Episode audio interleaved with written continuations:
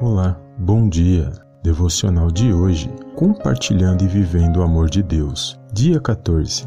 Para esta reflexão, medite Epístola aos Romanos, capítulo 12, versículos do 9 ao 11. Vamos ao conteúdo da nossa mensagem. A palavra de Deus nos ensina que somos edificados uns pelos outros. Hear that? Believe it or not, summer is just around the corner. Luckily, Armorall, America's most trusted auto appearance brand, has what your car needs to get that perfect summer shine. Plus, now through May 31st, we'll give you $5 for every 20 you spend on Armorall products. That means car wash pods, protectant, tire shine, you name it. Find out how to get your $5 rebate at armorall.com. Armorall, less work, more clean. Terms apply.